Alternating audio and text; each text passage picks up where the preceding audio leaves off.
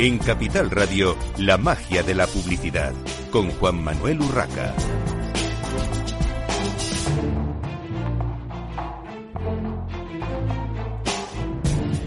Bienvenidos un viernes más a la magia de la publicidad en Capital Radio. Les habla Juan Manuel Urraca.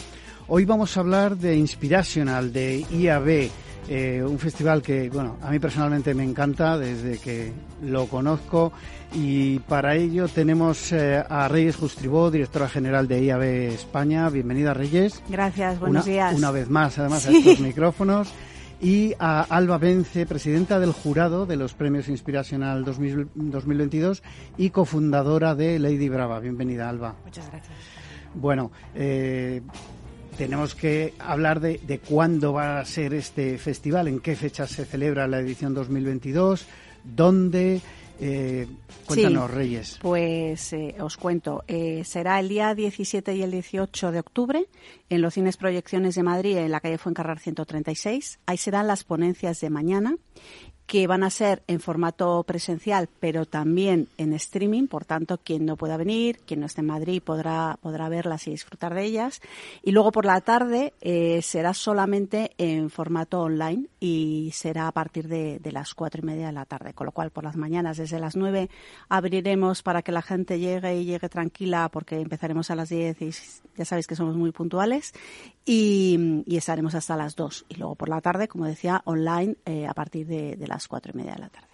Esto el 17 y 18. El 17 y el 18. Y luego el día 20 tendremos por la tarde lo que es la, la entrega de premios, la gala, y luego el cóctel eh, bueno, pues de toda la industria, que es cuando ya nos vemos todos allí también. ¿Por qué ese hueco entre Sí. las, las eh, ponencias y el Sí. día de la gala, ese día 19 de descanso? Sí, pues mira, porque eh, lo que hemos pensado ha sido en llevar a dos días, eh, tenemos tres salas cada día que es muchísimo contenido, que es un poco lo decía el otro día David Puello, que es el presidente del grupo de, traba- de trabajo, queremos que la gente se quede un poco con la sensación de no me he dado tiempo a ver todo, ¿no? Eh, que luego lo puedes ver en nuestro canal de YouTube, etcétera, etcétera. Pero hemos juntado esas tres salas un día y tres salas otro día por la mañana para que la gente pueda venir, porque al final esto es un tema donde los profesionales son básicamente los que vienen. Entonces, eh, bueno, tampoco te puedes estar todo el día fuera o de la oficina o de tus obligaciones. Con lo cual, por la mañana lo dedicas a venir, por la tarde tienes, como decía ponencia, pero ya las tienes online,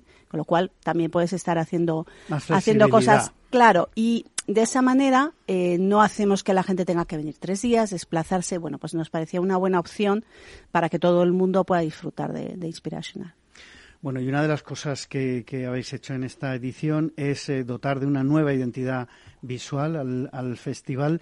Eh, contadme, contadnos cómo se ha planteado, quién ha desarrollado esta nueva identidad visual, que ya adelanto que, bueno, pues en la rueda de prensa del otro día, a mí personalmente me, me gustó, creo que es un pasito adelante, pero eh, no un pasito mm, literal, Mm. sino eh, profundo al mismo tiempo. Yo creo que es un paso adelante muy importante y que, y que, que si algo tiene que tener Inspirational es esa, esa calidad y, y también demostrarlo en la identidad visual, ¿no? Es algo, nosotros estamos súper orgullosos y yo creo que mejor que nadie Alba, que es la responsable de ello, que nos cuente por qué y cómo.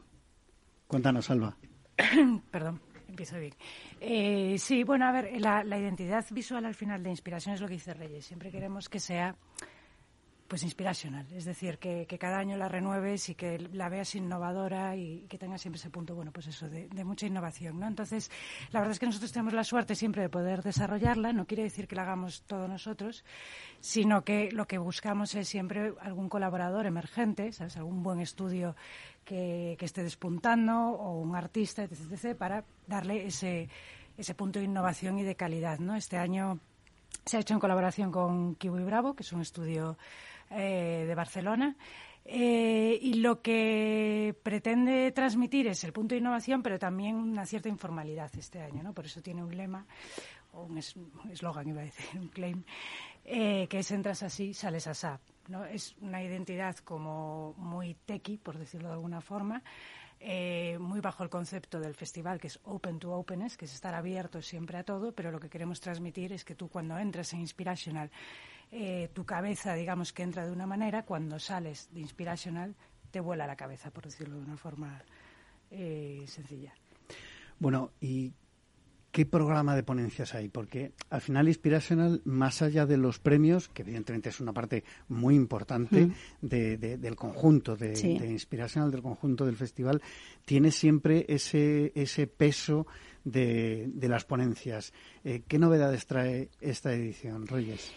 Pues mira, eh, es que todos los años nos pasa, ¿no? Que decimos, pues este año estamos muy orgullosos. Eso está muy bien, pero eh, como eh, el reto para el año siguiente es grande, ¿no? Entonces el grupo de trabajo cada año se tiene que superar. Entonces el grupo de trabajo dirigido por, por David Puello, este año se ha vuelto a superar. Y tenemos novedades de todo tipo. Pero mira, por destacar alguna, tenemos a una persona de Pixar, que ya sabéis que Pixar no es que se prodigue, ¿eh? Eh, con lo cual me parece un lujo tener a alguien que además, en este caso habla español, porque es un español que está allí y que, que bueno, que, que la verdad es que creo que va a ser súper interesante. Tenemos eh, gente, por ejemplo, muy emergente, pero que está haciendo cosas muy interesantes, que tampoco tiene eh, muchos foros donde contarlo y que creemos que este es el foro para que lo cuenten. Pero, por ejemplo, también eh, vamos a tener un lama, o sea, quiero decir, eh, va a ser muy, muy, muy rompedor, muy innovador y vamos a, a estar hablando de muchas cosas que a esta industria le interesan, pero también lo que decía Alba, ¿no? Vamos a romper un poco la cabeza y un poco los esquemas para que, como siempre, no queremos que sea el evento un poco típico, ¿no? Sino que aquí mm, hacemos un poco, nos salimos un poco de, de la caja, ¿no? Es verdad que siempre hacéis algo de disrupción. Yo lo del lama, que además a mí, por tema personal, me Sí. gusta ese, ese- esos temas, eh, no lo había visto y creo que es eh, un punto disruptor, distinto, Sí. por lo menos, ¿no? Sí. Me parece, me parece bien. Y, y, eh, por terminar de, de hablar de este tema de, de los ponentes, Mm. eh, ¿se va a mantener, digamos, ese nivelazo Mm. de ponentes eh, a nivel internacional que, Sí. que tradicionalmente ha tenido este festival y que muchas veces eh, se echa en falta en algunos otros eh, foros de marketing y publicidad? Sí, sí, por eso te decía que eh, aquí es súper importante el grupo de trabajo, porque el grupo de trabajo es un grupo que forman profesionales de la industria, de todo tipo de perfiles, gente con, con unas responsabilidades muy altas y que tienen realmente, por un lado, los contactos, pero también tienen las ideas, ¿no? Entonces, al final, eh, se busca eso, que no, o sea, que no tengamos lo que todo el mundo tiene, sino que, tengamos eh, cosas que aporten. Entonces, sí, mm, de nuevo eh, viene muchísima gente eh, internacional. También hemos habilitado el tema de por la tarde online para que los que no puedan venir presencial lo puedan hacer mm, desde la parte del mundo en la que estén y no perder esa parte nacional e internacional. También te digo que en nacional hay ponentes realmente potentes y lo que te decía, hay gente que, que no ha estado en otro evento eh, porque no es el foro y este eh, sí que lo es. Al final, importante e inspiracional tanto para el tema de los premios como para el tema de las ponencias. Buscamos el talento y buscamos eh, que realmente tengas algo que contar distinto a lo que se cuenta en todos los foros, ¿no? Eh, Reyes, en los dos últimos días, 21 y 22 eh, de, de este mes de septiembre, se ha celebrado de México en, Sí. en Colonia un evento que es, eh, digamos, referente en el Sí. mundo de- del marketing digital. Muchas veces en España eh, eh, hablamos de que eh, tenemos que copiar más lo de fuera Mm. o tenemos que inspirarnos más o que eh, parece que nos sentimos un poco, un pasito atrás. Mm. Eh, no sé si quieres hacer una brevísima comparación o, o referencia de Mesco, porque yo creo que Inspirational no tiene nada que envidiar mm, salvando las distancias de la parte de, de exposición y demás, que aquello es, es otra cosa, ¿no? Es, Sí. es más una feria. Eso que te iba a un decir. festival, Eh, Eso te iba a decir. O sea, yo, a ver, eh, yo creo que cada uno tiene su espacio y de Mexco es, como tú dices, referencia y, y es súper importante. Yo creo que la diferencia primero está en el tema de efectivamente que aquello es más una feria y que aquí, eh, abordando temas importantes para el sector, nos abrimos a, a, a otros a otras áreas ¿no? que creemos que son importantes para los profesionales que al final es sí vamos a hablar de la data y vamos a hablar de live commerce y vamos a hablar de todo lo que nos interesa y retail, retail media. Todo lo que nos interese que está ahí lo vamos a hablar. Pero además vamos a hablar de cosas que en un Demexco nunca tendrían cabida y por eso es un poco distinto a todo Bueno, dejemos ahí ese, ese tema que yo creo que, como tú bien decías, hay que poner en valor Inspiracional y, todos estos eh, festivales que se hacen en, en España, porque además para IAB entiendo que es un trabajo ímprobo. El, hacer un, festival al año es un trabajo ímprobo. Bueno, eh, eh, contarme cómo va a ser el tema de los premios en cuanto a categorías, Salva, cómo, cómo se va a distribuir. Sí, las categorías, algunas eh, cambian un poco de nombre, pero sí que es verdad que se respeta bastante las categorías históricas. Eh, los cambios de nombres, porque en el grupo de trabajo nos divertimos así, eh, cambiando un poquito, no, y sobre todo por, por intentar, bueno, pues que se entienda mejor dónde, dónde hay que inscribir. Las categorías de inspiracional también son como muy diferentes y aquí hay categorías que no existen en ningún otro festival porque precisamente lo que quiere es que eh, empresas de otras industrias eh, que quizás pues no encuentran cabida en otro tipo de festivales de comunicación, sí que aquí se puedan eh, inscribir y puedan recibir y puedan recibir un premio. Por eso hay unas categorías súper dispares. Por ejemplo, tenemos la, la típica de Made for Digital, que es un nombre raro que le hemos puesto, pero tiene que ver con intentar premiar campañas que de verdad se han hecho para digital no spots de televisión que se ponen en YouTube, por ejemplo. ¿no? luego hay sus subcategorías, pero al final sí que es verdad que este es un festival digital y, que se entienda que eso está hecho para, para digital. Hay una categoría de gaming e esports que no necesita más em, presentación. Luego Branded Content, eh, que se ha incluido también una categoría de estrategia de Branded Content, porque em, bueno, eh, hay muchas eh, campañas de branded content que estratégicamente son brillantes, pero que cuando tienen que competir de repente con algo de una altura creativa, digamos, muy fuerte, pues se quedan siempre fuera, ¿no? Entonces queríamos esto que, no suele existir, eh, que, también tenga su reconocimiento.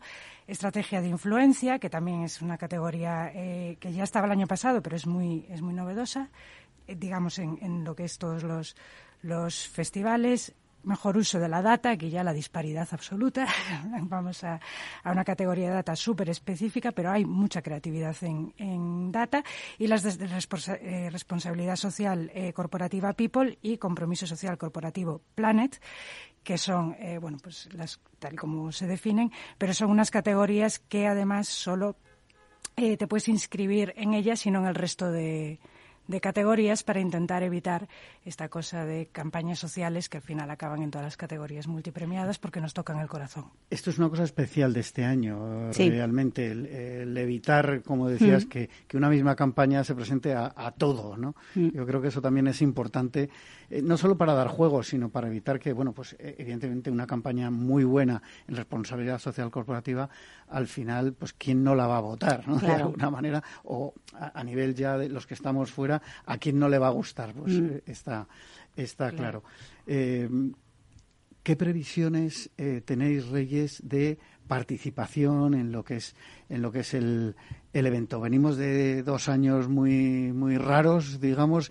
Este año parece que ya, bueno, mm. la parte presencial por lo menos estamos todos deseando salir y encontrarnos. ¿Cómo, ¿Cómo, va el tema de, pues previsión de participación? Pues mira, eh, los años anteriores ha sido un éxito total en cuanto a gente eh, detrás de la pantalla. Estamos hablando de unas 700 personas por eh, conferencia. Entonces, este año esperamos llenar las salas. Son salas grandes porque, porque es en el cine y, bueno, pues son salas, son salas grandes, pero no queríamos perder toda esa gente detrás de la pantalla para porque al final, por muy grande que sea la sala, serán 250 personas, entonces no puedes quedarte corto, ¿no? Entonces nosotros, eh, sinceramente, eh, por cómo hemos visto nuestros eventos que no tienen que ver con inspiracional, pero los que hacemos habitualmente para presentar libros blancos, etcétera, etcétera.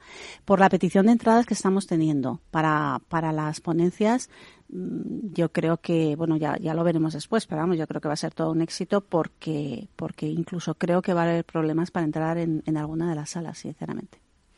Bueno, eh, yo cuando acudo a Inspiracional tengo siempre la sensación de estar como en un aula de la universidad, rodeado de, jovencitos. Eh, ¿Cómo es el perfil de, profesionales que acuden al festival? Pues mira, me alegro que digas eso porque debe ser que nos ves a todos muy jóvenes. Te diré por qué, porque, porque en general lo que asisten son eh, profesionales. nosotros tenemos las empresas de, que están asociadas a IAB Las 200 empresas tienen cada una 10 entradas gratuitas. Y luego muchas de ellas piden, pues porque claro, son empresas muy grandes y tienen muchos empleados a los que quieren mandar y a clientes, etcétera, etcétera. Que, por eso te decía que ya nos están pidiendo muchas. Entonces, el perfil habitualmente es un perfil de, eh, de agencias de medios, de agencias eh, creativas, de anunciantes, de consultoras, de lo que es toda la profesión, de medios, por supuesto, de lo que es la profesión.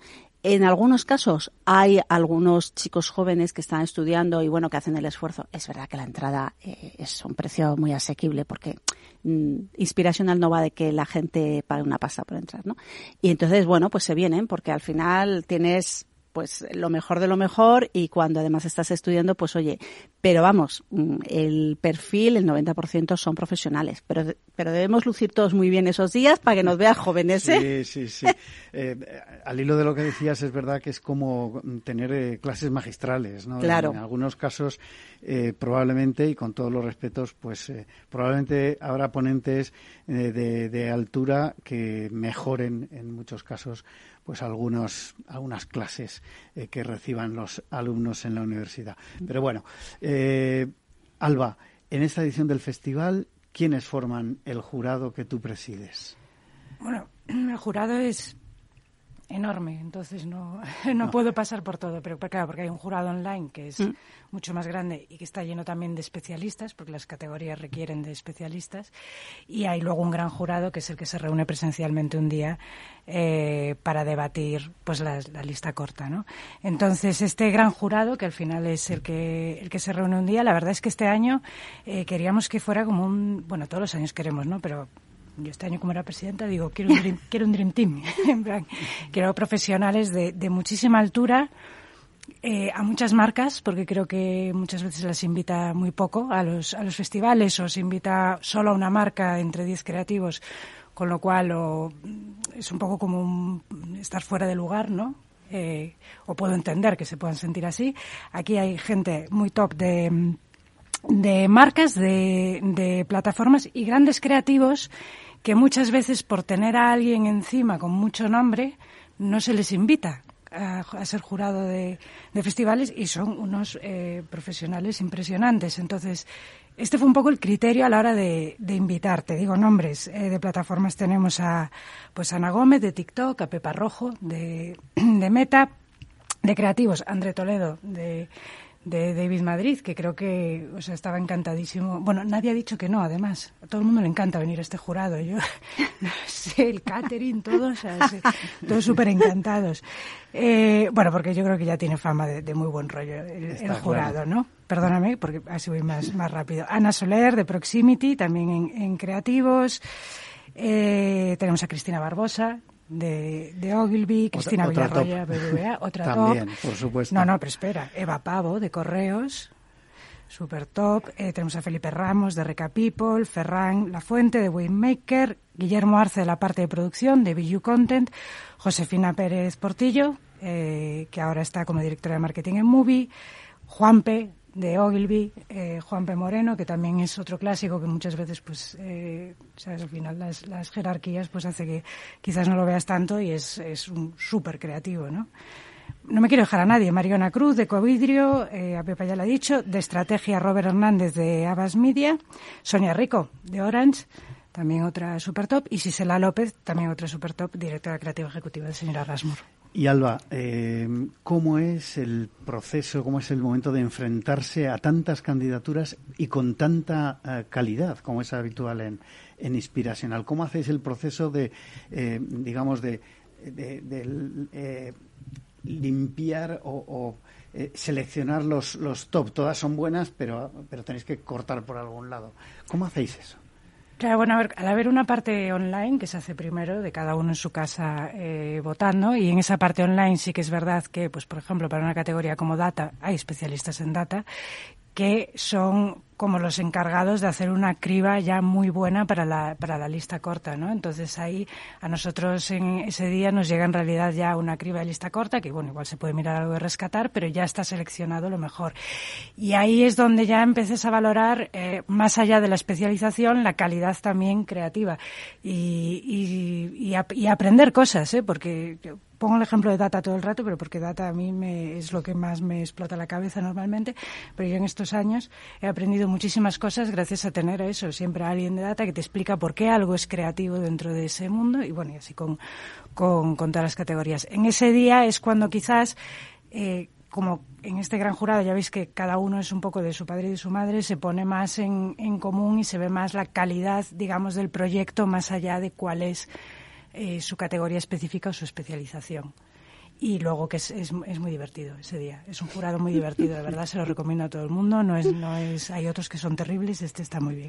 Eh, yo, antes de lanzarte la última pregunta, Reyes, que se nos acaba el tiempo muy breve, te vuelvo a lanzar el guante que se lanzó en la rueda de prensa de que eh, de alguna manera contempléis la posibilidad de que los medios, por lo menos los que estamos relacionados con el sector, pues eh, podamos tener algún tipo de, participación más allá de apoyaros, que lógicamente eso eh, con esta eh, con esta charla de hoy ya está demostrado.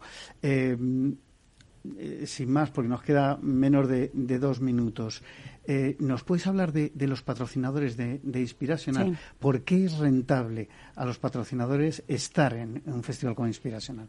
Pues mira, lo que nos dicen ellos es que, y, repiten mucho, ¿eh? ¿eh? porque tenemos una gran cantidad de ellos que llevan repitiendo años con nosotros, em, pues porque tienen mucha visibilidad, porque hay una reunión de eh, expertos y de profesionales del sector donde realmente eh, se, se comparten muchas cosas, se hace también muchísimo networking. Y lo que nos dicen es que de este tipo no hay otro evento en el, en el mercado español. Entonces, digamos que es un poco la oportunidad de estar en algo distinto, haciendo algo distinto y, eh, bueno, pues eh, rentable les debe ser cuando, ya te digo, repiten año tras año. Y no querría dejar, porque también me lanzaste, es un guante el, otro día sobre las candidaturas, cuántas inscripciones. Vale, pues ahora ya sí que tengo el número eh, completo. Mira, este año hemos tenido 240, el año, tuvimos, el año pasado tuvimos 203 y además es importante destacar lo que decía Alba quien inscribe en las categorías de People y de Planet no puede inscribir esa campaña en otras y además el resto de campañas solamente la puedes inscribir en tres categorías. O sea, no puedes inscribir en todas las categorías. Con lo cual eso también hace que, digamos, si hubiéramos dejado de inscribir en todo, pues a lo mejor estábamos hablando de 300 inscripciones. Pero bueno, de esta manera creemos que es una manera mejor de, de dar unos premios interesantes. Bueno, pues eh, muchas gracias por el dato. no, me lo traía aquí apuntado. Yo creo que es, que es importante y recordar simplemente 17 y 18 de octubre, eh, la gala de entrega de premios 20 de octubre, Inspiracional 2022, seguro que es un gran éxito. Despido ya a Reyes Justribo y Alba Vence de IAB España. Muchísimas gracias por estar hoy con nosotros. Gracias a gracias.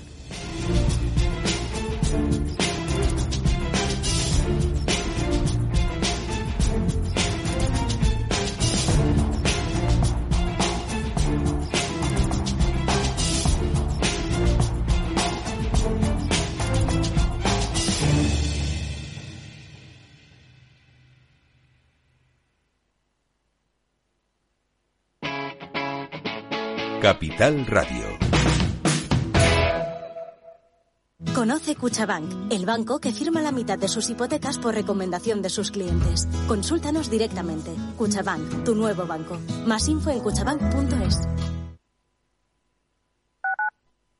Capital Radio Madrid, 103.2. Nueva frecuencia, nuevo sonido. Gráficas Naciones. Más de 50 años de experiencia en el sector de las artes gráficas. Apostamos por la última tecnología tanto en impresión offset como en digital y gran formato. Realizamos todo tipo de impresión. Tarjetas de visita, folletos, libros, vinilos, decoración y montaje de stands. Más información en el 91 629 2145 o en gráficasnaciones.es.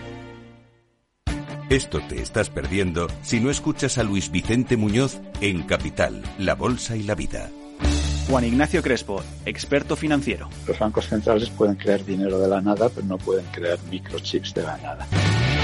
No te confundas. Capital, la bolsa y la vida con Luis Vicente Muñoz, el original. Capital Radio, Madrid, ahora en el 103.2 de la FM.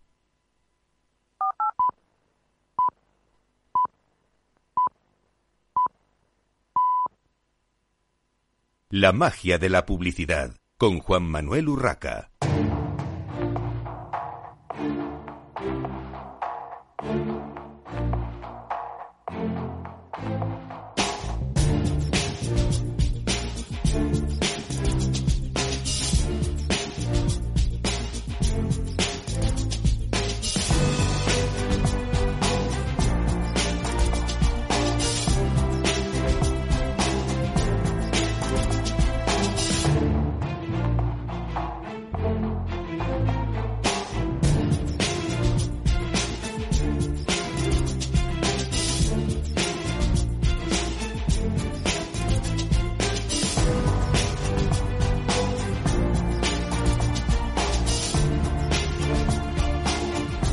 Continuamos en esta mañana de viernes en la magia de la publicidad en Capital Radio. Ahora tenemos con nosotros para hablar de un tema eh, muy eh, distinto a Livia Mirón, eh, Country Director Spain de Apinio. Bienvenida, Livia. Hola, muchas gracias. Tenemos también a Renato del Vino, coordinador del Comité de Movilidad y consejero de la Asociación de Marketing de España y socio y fundador de Nord3. Bienvenido, Renato. Buenos días, Juan Manuel.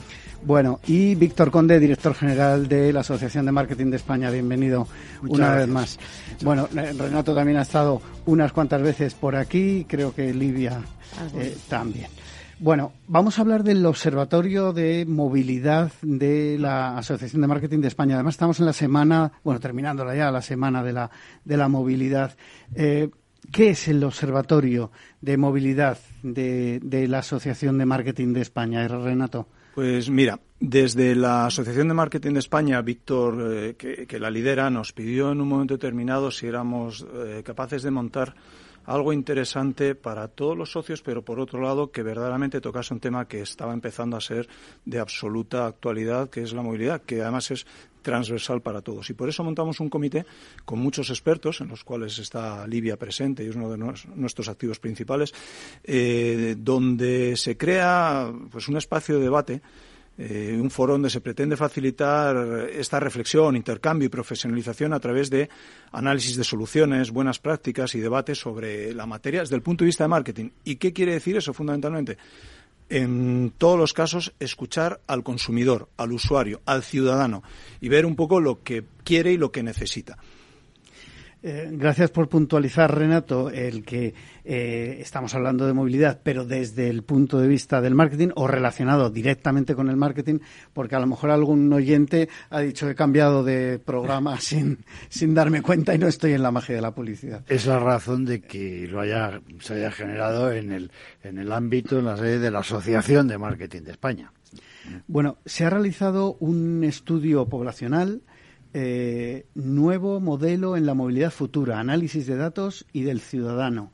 Eh, ¿Cómo se ha realizado exactamente este, este estudio, eh, sobre todo en cuanto a bueno, la muestra, fechas y demás? Livia. Sí, pues nosotros desde Apinio y colaborando, por supuesto, con, eh, con Nord3, con la Asociación de Marketing de España, em, somos un, un, poco la voz del usuario dentro de, este observatorio y eh, efectivamente lo que queríamos hacer era desarrollar una metodología efectiva que nos permitiera monitorear el sentimiento de los ciudadanos españoles. Para ello establecimos una muestra representativa a nivel nacional, con lo cual hemos entrevistado a mil españoles y españolas eh, representativos de todas esas cuotas de edad para tener su visión sobre sobre el presente y el futuro de, la movilidad. Bueno, una parte importante de la nueva movilidad y de las smart cities o ciudades inteligentes es la comunicación de los datos en movimiento de los ciudadanos y además en tiempo, en tiempo real. Pero, eh, según el estudio, más de la mitad de los españoles se muestra poco partidario eh, a, ceder sus datos eh, de, hábitos de movilidad. Eh, y en el caso de las empresas incluso más. Eh, ¿Qué, mm, digamos, lecciones podemos eh, extraer de estos datos, Livia? Bueno, pues es, un debate que se abrió, de hecho, eh, con, el resto del foro eh, y muchos de los que estaban allí decíamos, bueno, es que ya estamos compartiendo nuestros datos, ¿no? Esto ya está sucediendo. Creo que lo que ha cambiado mucho es eh, el punto de entrada de esos datos y aquí es donde la gente está un poco reticente. O sea, la pregunta era si estarían dispuestos a compartir sus datos tanto con entidades privadas como públicas. Hay que decir que para las entidades públicas la mayoría se mostró algo más confiado. Por ejemplo, más de un 50, perdón, un 47% se negaba a compartir compartirlos, eh, pero entre los mayores, por ejemplo, un 36% solamente. Es decir, que confiamos más en el uso que se le da desde entidades públicas que desde entidades privadas. Yo creo que esto nos dice que estamos reticentes a que se sigan utilizando nuestros datos desde el punto de vista de la comercialización sin sentido, es decir, que nos bombarden con información, con mensajes eh, comerciales, con publicidad no válida o no relevante para el usuario. Sin embargo, sí que estamos dispuestos a facilitar información sobre nuestros hábitos de vida, sobre nuestro consumo, si eso sirve para que eh, pues eh, tenga un efecto en una mejora de nuestra vida, una mejora de las condiciones o en este caso del uso de la movilidad. Exacto, yo creo que es exactamente lo que dice Livia en el sentido que es una fase que está empezando. Es verdad que venimos de una época confusa, una época en la que hemos estado viviendo situaciones que nunca nos había tocado vivir y, por lo tanto, las afrontamos en muchos casos con un cierto grado de desconocimiento. Y es verdad también que recibimos miles de impactos diarios de todos los niveles, con lo cual estamos todos un poco saturados de este tipo de, situaciones, pero eh, tenemos que empezar a darnos cuenta que en muchos casos los datos analizados y elaborados por determinadas compañías públicas, como decía Livia, donde somos un poquito más eh, condescendientes, y privadas, nos permitirán tener seguramente mejores resultados en nuestra vida desde el punto de vista de desplazamiento porque evitaremos atascos, desde el punto de vista de problemas que se nos produzcan que nos los puedan arreglar de manera más rápida. Y esto es algo que va un poco más allá de la pura comercialización del dato. Ahí ya lo, yo lo que eh, os diría, eh, no sé si esto de alguna manera lo habéis estudiado, lo habéis comentado a, tenor de, los datos, es que, eh, por ejemplo, en alguna entidad privada que todos conocemos, pues evidentemente tenemos los conductores, por ejemplo, un beneficio directo y es que tienen mis datos de cómo me estoy desplazando, pero tienen los míos, los de mis vecinos y los de toda mi ciudad. Cuando me estoy moviendo, mm, si me dice que hay un atasco es que es real porque saben que 300 mm, coches estamos en la Castellana, en Madrid, por decir algo. Otra cosa es lo que hagan las administraciones. Es verdad que a nivel de entidad eh, puedes fiarte más, pero eh, a mí me sigue eh, saltando la duda de qué hacen las administraciones con nuestros datos, si realmente esos datos, por ejemplo, de movilidad urbana, los usan para mejorar las vías que más se utilizan, etcétera, etcétera, me parece bien pero no sé si, si podemos tener ese, esos datos. Lo, tenemos y, de hecho, bueno, tuvimos la ocasión de, compartir las cosas con Lola Ortiz del Ayuntamiento de Madrid, la directora general de Planificación y Estructura, y ya nos demostraba a través de ciertos trabajos que están haciendo en el entorno de Smart Cities, no solo Madrid, en el entorno de, global de Smart Cities, donde ese tipo de datos son estudiados incluso para emprender a cometer una obra pues en el, paso sobre elevado de Francisco Silvela, estudiar cómo reconducir los flujos de tráfico.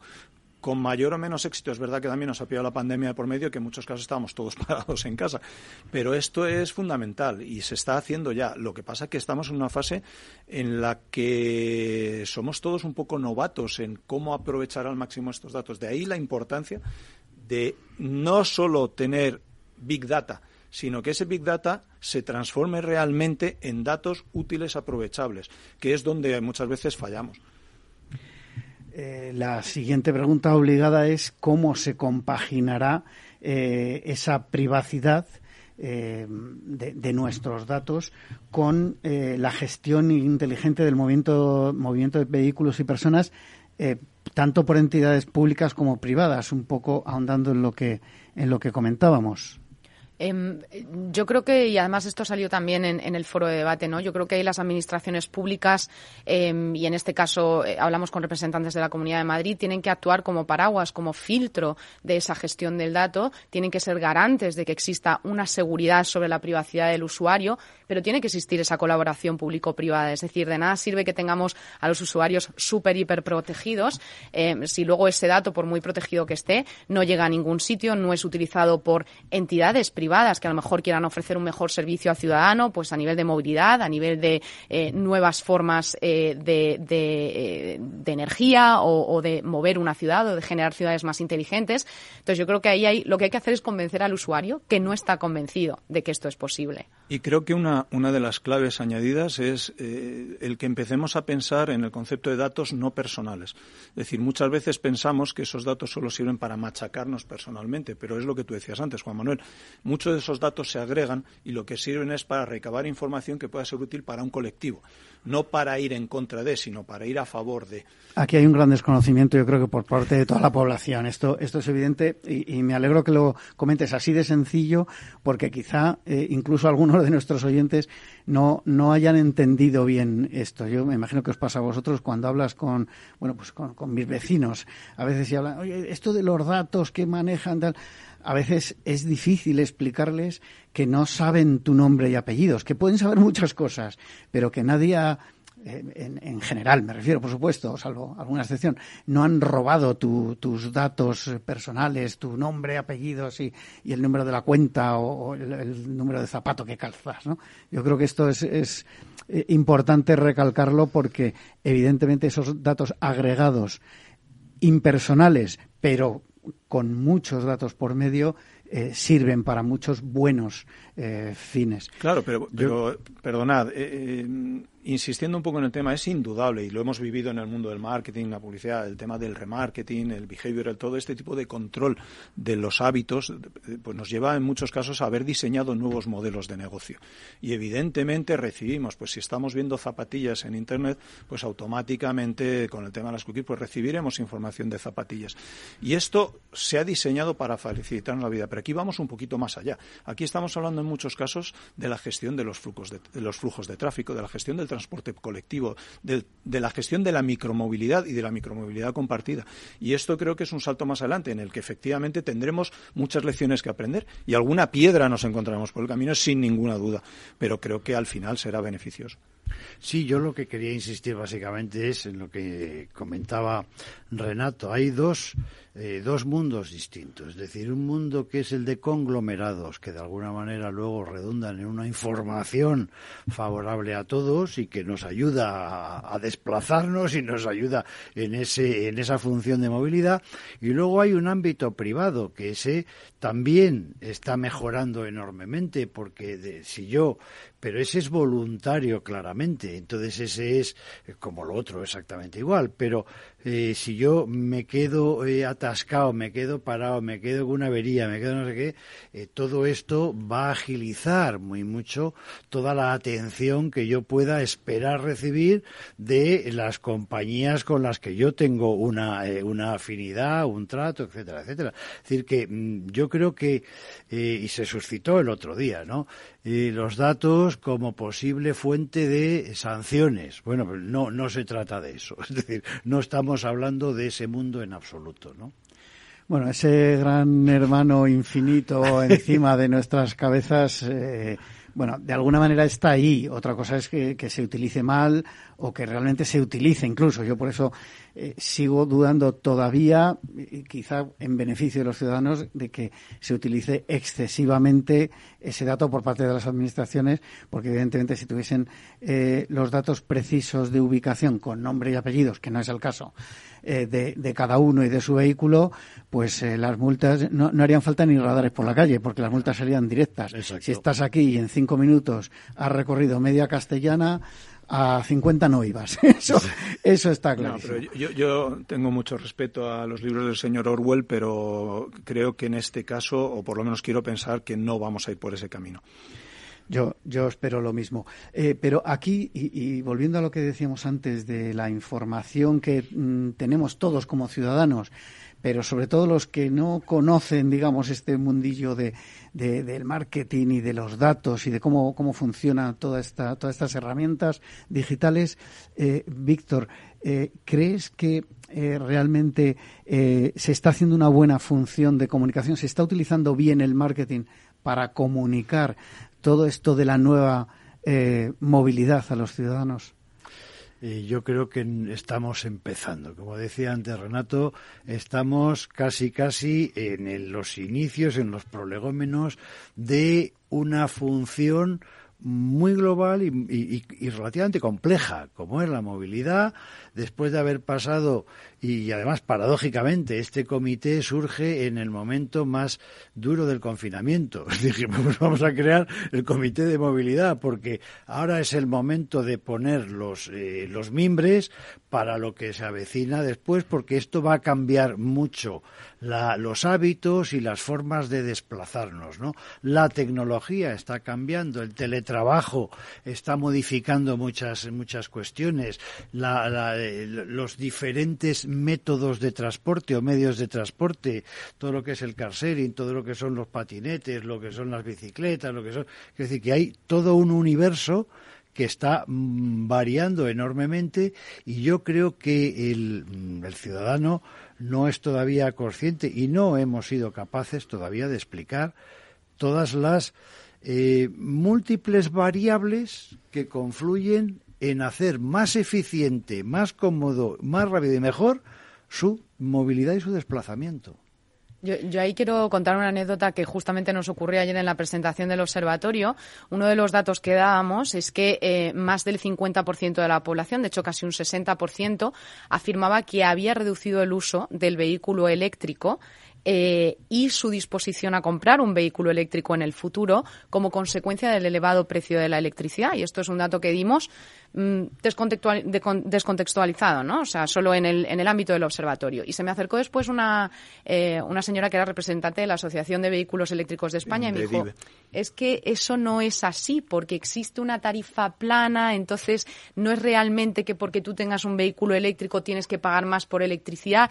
Yo dije, yo, yo solo enseño el dato, pero esto es un claro ejemplo de la, de la desinformación, eh, que el usuario todavía no entiende que no va a tener que pagar más luz eh, por el hecho de tener un vehículo eléctrico en casa, algo que con los vehículos de combustión, pues claramente si el precio por litro de gasolina sube, vas a tener que pagar más, ¿no?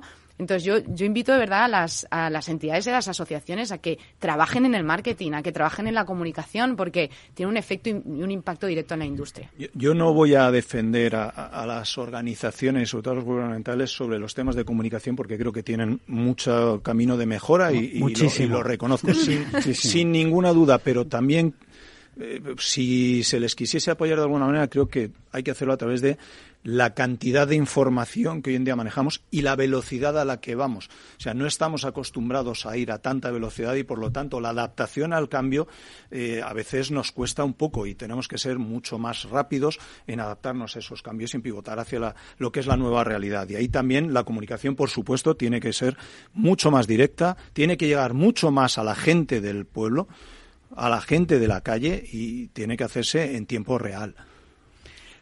Dentro de, los datos que, se manejan con, el tema del coche eléctrico, de la electrificación, digamos, acelerada del parque automovilístico, eh, creo que es un poco en la línea del dato que dabas, eh, Livia, el 20,2% de la población, solo el 20,2% se muestra optimista respecto a la electrificación del parque automovilístico.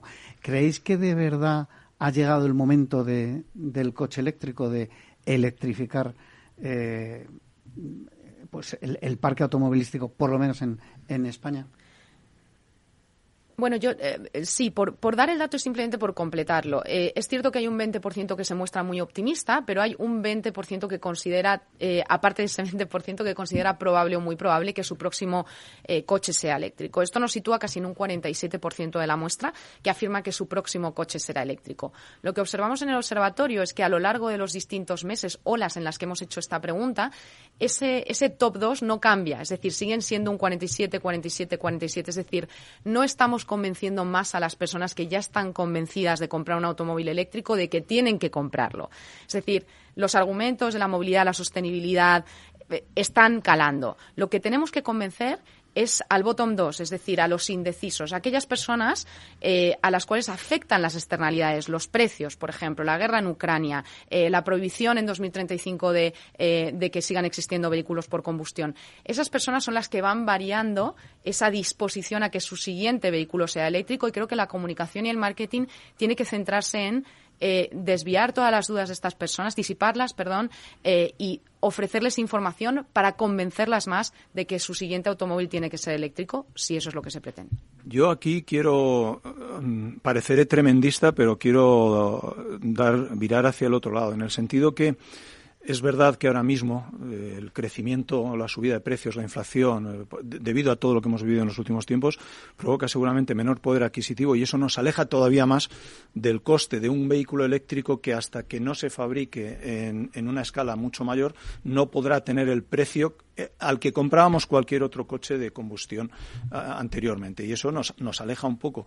Pero es verdad que en mi opinión, no está llegando un tiempo de crisis, está llegando otro tipo de forma de vivir.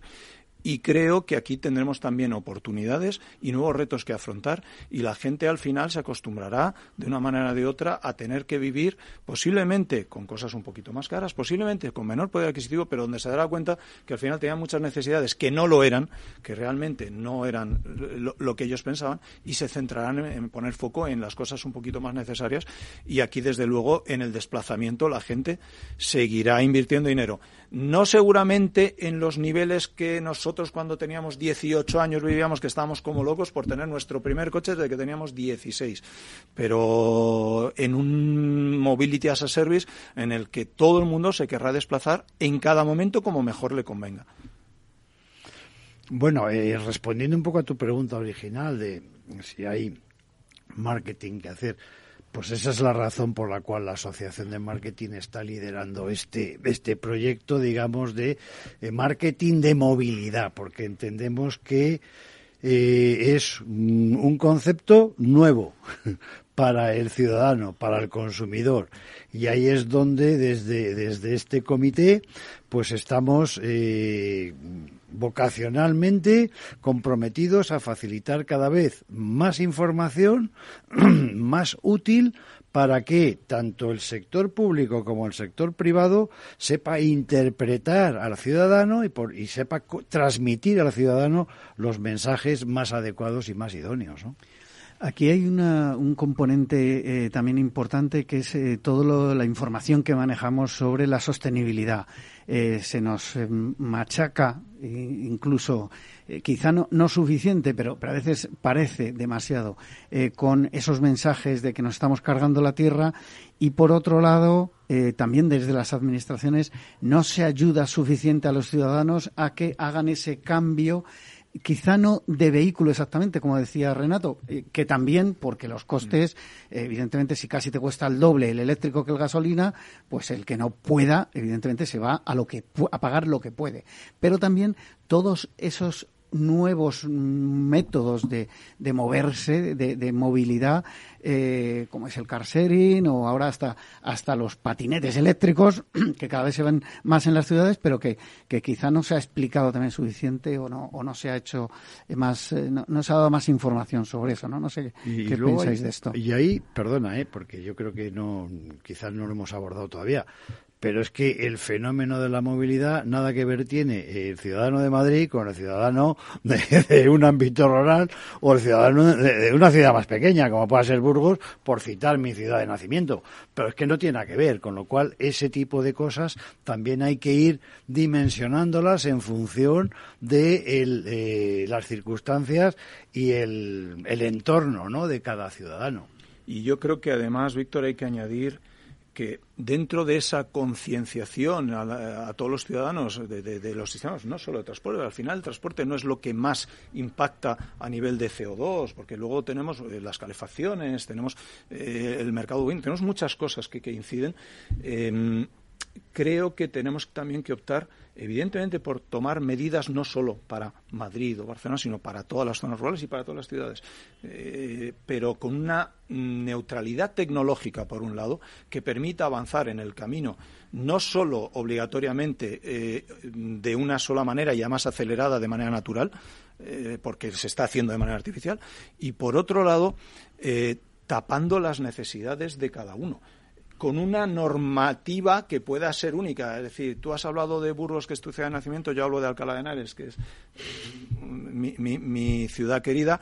Eh, no puede ser que yo para desplazarme de Alcalá de Henares a Segovia, en algún caso, tenga que pasar por tres normativas diferentes de etiqueta porque se les deja a cada municipio que tome sus decisiones. No puede ser. Hay que ir a una normalidad también en este sentido. ¿no?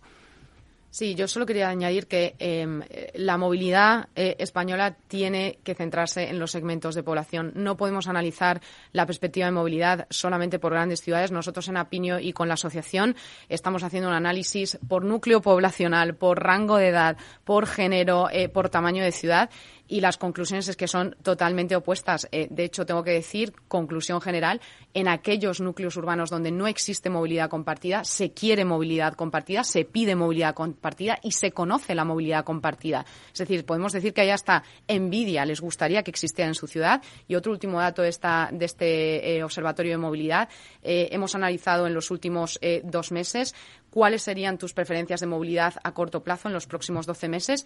Todas las, todas las de movilidad compartida han sufrido un aumento, bueno, han sufrido, eh, tienen un aumento de una o la otra y el vehículo propio baja. O sea, el vehículo en propiedad, eh, digamos, la, tendencia es que, lo queremos menos, que lo queremos menos. ¿Y algún dato eh, de rango de mm, edad dentro de esos eh, datos de población? Sí, normalmente en todo lo que son soluciones de micromovilidad y movilidad compartida, obviamente los jóvenes son más proclives a utilizar este tipo de movilidad. Cuando se trata de alternativas al vehículo propio, las personas más mayores son las que las que se centran sobre todo en transporte público, como, como es lógico. Pero a mí de los datos que Livia nos aportaba, me, sorprendió gratamente que pensamos que hay una polarización con, grandes distancias entre el público joven y el público mayor y que el público mayor huye de ese interés por la electrificación y no es así. O sea, no hay tanta distancia ni tanta diferencia y cada vez más se ve en el público de una cierta edad una propensión a este tipo de cambios también. Víctor, no sé si quieres añadir algo, nos queda menos de un minuto. Nada, que la verdad es que mm, fue una reunión, una jornada súper interesante y yo creo que vamos a seguir en esta línea con el eh, con la, aportación eh, inestimable de Apinio en todo lo que es proveernos de los datos de la opinión de los ciudadanos. Bueno, pues eh, despido ya a Livia Mirón, Country Director Spain de Apinio, a Renato del Vino, coordinador del Comité de Movilidad y consejero de la Asociación de Marketing de España, y a Víctor Conde, director general de la Asociación de Marketing de España, que han estado hablándonos de este observatorio de movilidad y que creo que dará más juego para más programas en el futuro porque los datos seguro que van a, evolucionar. A todos ustedes les espero el próximo viernes en La Magia de la Publicidad, en Capital Radio. Les se despide Juan Manuel Urraca.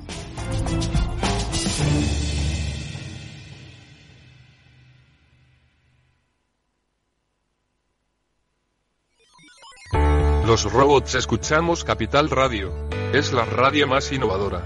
Oímos a Saragot, con Luis Vicente Muñoz. Ahí le has dado. Esto es Capital Radio. Di que nos escuchas.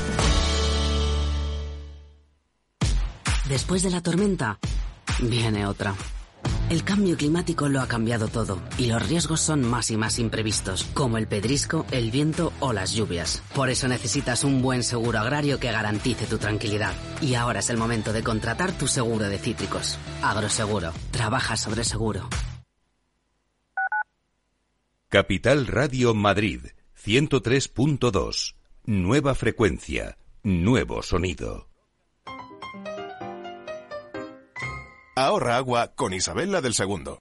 Esto va en serio. El ahorro de agua no entiende de estaciones. Es importante todo el año. Así que os lo recuerdo. ¡Ese grifo! Más consejos para ahorrar agua en canaldeisabelsegunda.es. Canal de Isabel Segunda. Cuidamos el agua.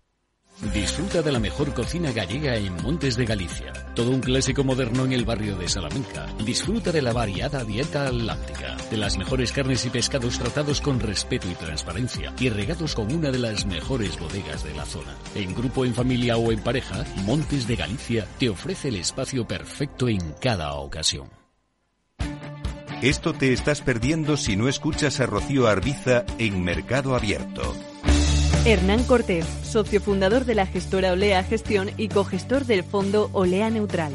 Además de la multitud de activos, el multiactivo tiene esa función fundamental que es descartar los activos que no aporten valor a la cartera. Eso no pasa en los fondos mixtos. Un fondo mixto siempre va a tener bonos de gobierno. Lo tendrá en, proporciones mayores o menores, en función de cómo tengan las expectativas, pero nunca abandonará una clase de activo tan importante como el fondo de gobierno, o una clase tan importante de activo como la bolsa americana. Mientras que un multiactivo si realmente lo es, como nosotros, o sea, nosotros no tenemos bonos de gobierno en la cartera. Como en este momento vemos que no nos aporta ninguna rentabilidad y solo nos aporta riesgo de caída de precios, ¿para qué voy a tener ese activo? Mercado Abierto con Rocío Arbiza. Madrid, 103.2 FM, Capital Radio.